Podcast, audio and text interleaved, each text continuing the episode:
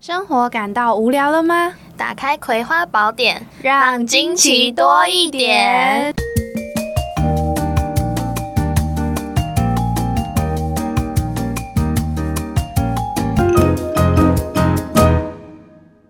我是威德林，我是小葵。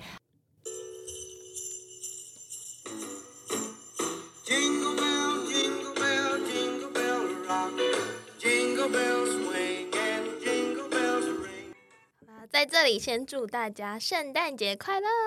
耶！圣诞节快乐！诶，如果大家这集听到的时候，应该是圣诞节左右，大家是不是被圣诞歌攻击啊？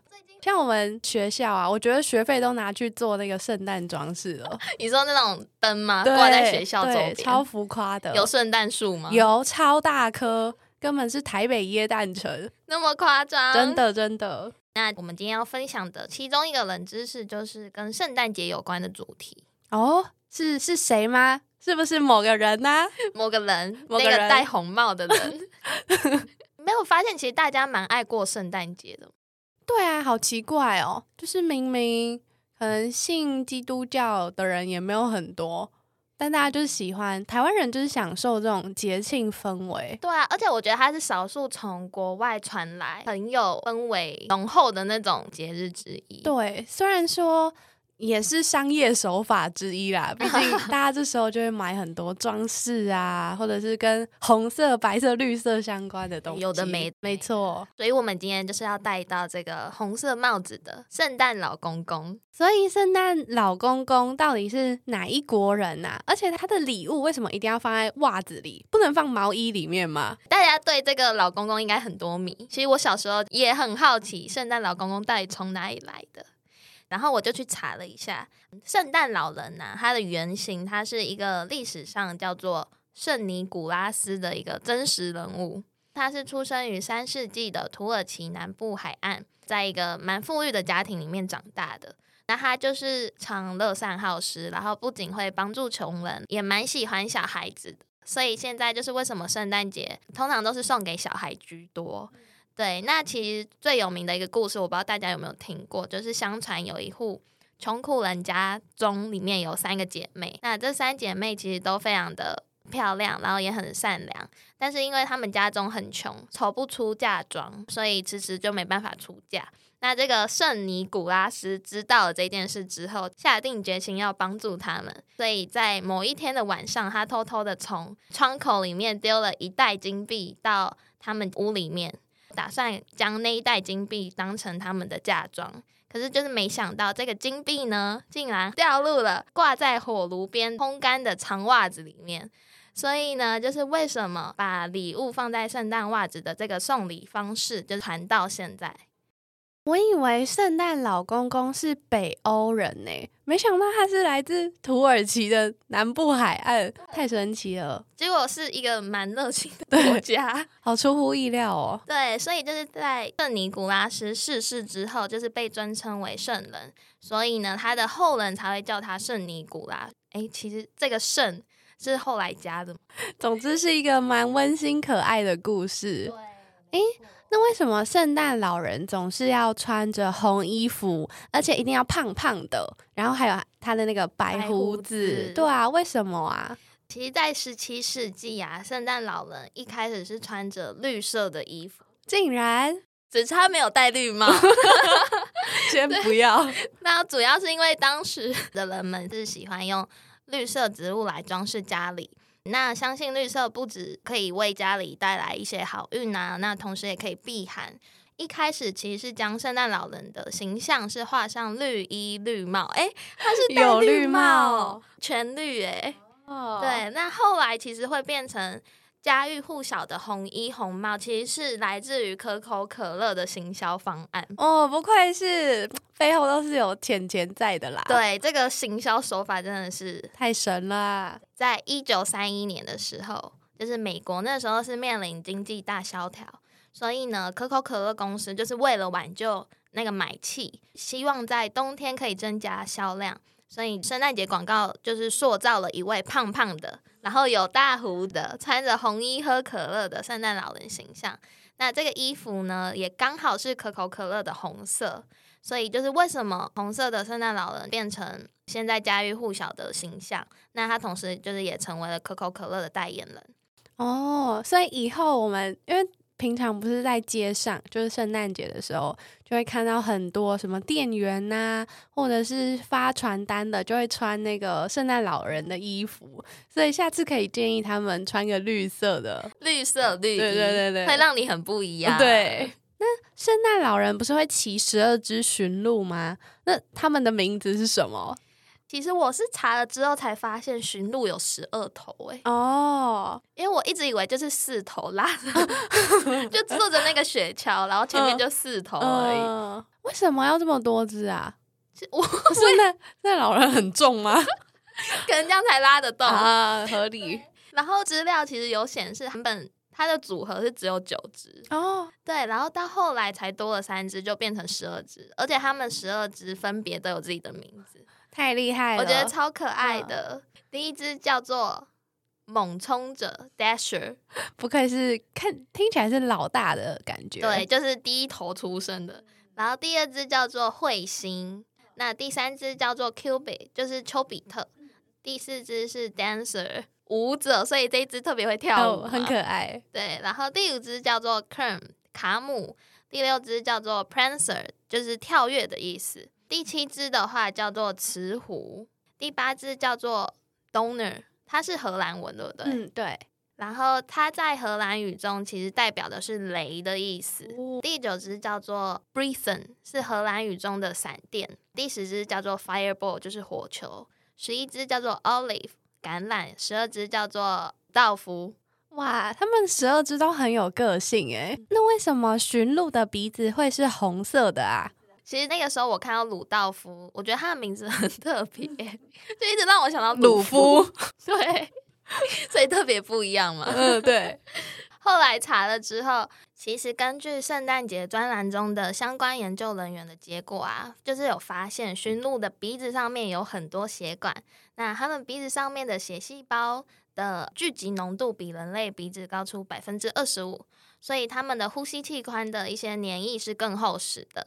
那这个功能呢，其实是为了确保它们在气候变化以及极端天气时，可以来保护它们的器官。所以红鼻子其实是有助于控制体温。那驯鹿实际上也是真的有一个红鼻子，所以鲁道夫的鼻子不是莫名其妙就是红色的。哦，长知识了。诶，那我最后想问一个，就是小时候啊，就曾经有看过一些影片，就是会拍那种欧洲的小朋友写信给圣诞老人，然后好像寄给圣诞老人。可是我一直很好奇的是，所以圣诞老人真的会回信吗？你小时候有做过这种举动吗？没有诶，因为我不相信。你不相信对啊，你有吗？啊？说到这个，我有一个，就是大家不是都会问说，你是从几岁开始知道圣诞老人是假的？嗯，我我爸妈从来没有跟我讲过有圣诞老人这件事。我其实我对于圣诞老人的印象跟认识都是从这个社会的资讯接收到的，就不会从父母身上。所以感觉我从很小的时候就已经没有太相信圣诞老打人破这个件事。幻想。对，所以圣诞节的时候，你们家其实不会特别送礼物还是什么？好像没有诶、我反而是到可能国高中、大学的时候，就是身边有人问说啊，要不要玩交换礼物什么的，才开。始。对，没错。那我觉得我蛮特别，是我妈妈其实从小时候她就会假装成自己是圣诞老人，真的假的，我记得是幼稚园还是小班的时候就开始，然后哦每次在平安夜的时候，她就会把。可能一些礼物或者是巧克力，她真的会去买圣诞袜，然后挂在我们的床边，哦，好可爱哦。然后把那个圣诞袜就是偷藏在那个棉被底下。所以你起来后就会发现，哎、怎么跟一袋袜子一起睡觉？对，不然就是当天晚上要去睡觉的时候，就是打开棉被，发现哎，诶怎么有一袋礼物？好好哦，可是我嗯从蛮小就知道是我妈送的，真的哦、是你自己发现的吗？从小一、小二就是有发现，想说这嗯礼物到底从哪来，然后就后来是我妈，那你妈妈送送礼物送到你几岁啊？他其实送蛮久的，真的、哦，，对，好像送到国中哎、哇，然后上国中毕业，哦，所以到后面几年，嗯我都是直接跟他说：“哎、我圣诞礼物想要什么 直接上许愿池，？”对，然后他就说：“你现在是把圣诞节当成生日吗？” 然后，回归正题，所以圣诞老人会回信嘛？发现其实有蛮多国家，它的邮政都有提供回复给圣诞老人信件的这个服务。然后根据国际电信联盟统计，每年全球都会有数百万封写信给圣诞老人，你就知道全球有那么多小孩都相信圣诞老人存在。这个回信机制啊，它最早是源自于芬兰的圣诞老人村。那回信的这些人，他其实是有原本就在邮政局上班的人，或者是一些志愿者，以圣诞老人的口吻来做回信。而且同时在德国也有设立了圣诞邮局。假设这个寄信者啊，就是没有在信封上面注明回邮地址的话，他们其实就会收不到回信这样子。那另外在加拿大的邮局也有专门收发圣诞老人信件的呃邮递区号。那职业的圣诞老人会用八国语言给小朋友回信，我觉得超专业。太厉害了！所以其实每个回信的圣诞老公公，他们都是念外语系的，对，而且要八种语语言天才。这个职位非常难当啊。我刚刚发现一件事、哎，就是台湾也有自己的圣诞老公公，然后是可以写信给他们的。你说也有专门收信的，对，然后我刚直接查到地址了，然后圣诞信件的截止日期是十一月三十号。还有哦，没有，我们录制当天还有机会，可是播出去的时间已经过了。不然我来念一下这个地址，就是明年听众朋友有兴趣的话，就是可以记记看。台湾圣诞老公公是二零一六年成立的，然后呢，他们的圣诞老人地址是邮地区号一一二九九，台北市北投区明德邮局第一一支一一一信箱。然后呢，他们也有自己的官网跟粉丝专业，那我们今天也会一起放在说明栏里面哦。好专业哦，原来在北投哎。呃，不用去北欧，北投就有了。那听完有关圣诞老公公的身家调查之后呢，那我们紧接着就要来讲另一个也跟节庆氛围有点关系，应该很常会听到身边朋友这样讲吧，就是啊，我跨年要一个人过，诶，或是啊，我圣诞节又没有办了，就是大家好像觉得单身狗过节是一件很孤单的事，其实也不会啦，一个人也很好。那如果说呃身边有一位伴侣一起过节，当然又是不一样的人生体验。那如果说没有另一半，然后想要跟暧昧对象出去的话，哦也不错。那这个时候呢，就会心跳加速，然后脸红红，对吧？有一些身体反应。没错，正常的，正常的。事实证明，就是全天下唯一一个会脸红的生物就是人类。这个好赤裸哦，可是你不觉得大家就是会不会脸红这件事，其实也跟体质蛮有关系的？嗯，我觉得有，因为有的人天生脸红，就真的看不太出来。嗯可是有的人可能只是稍微他的那个整个脸就会变超红，嗯嗯好像是跟皮肤的表层还是什么有关系。哦，因为像我觉得我自己就是比较不容易脸红的那一种。但我也有看过，只要有人一红，就是整个脸，包含耳朵都超级红。而且有的人不是喝酒就会脸红吗，嗯，对对对，那个是我们下一集可以讨论这个，为什么喝酒会脸红？我觉得耳朵红蛮可爱的，我自己的嗜好。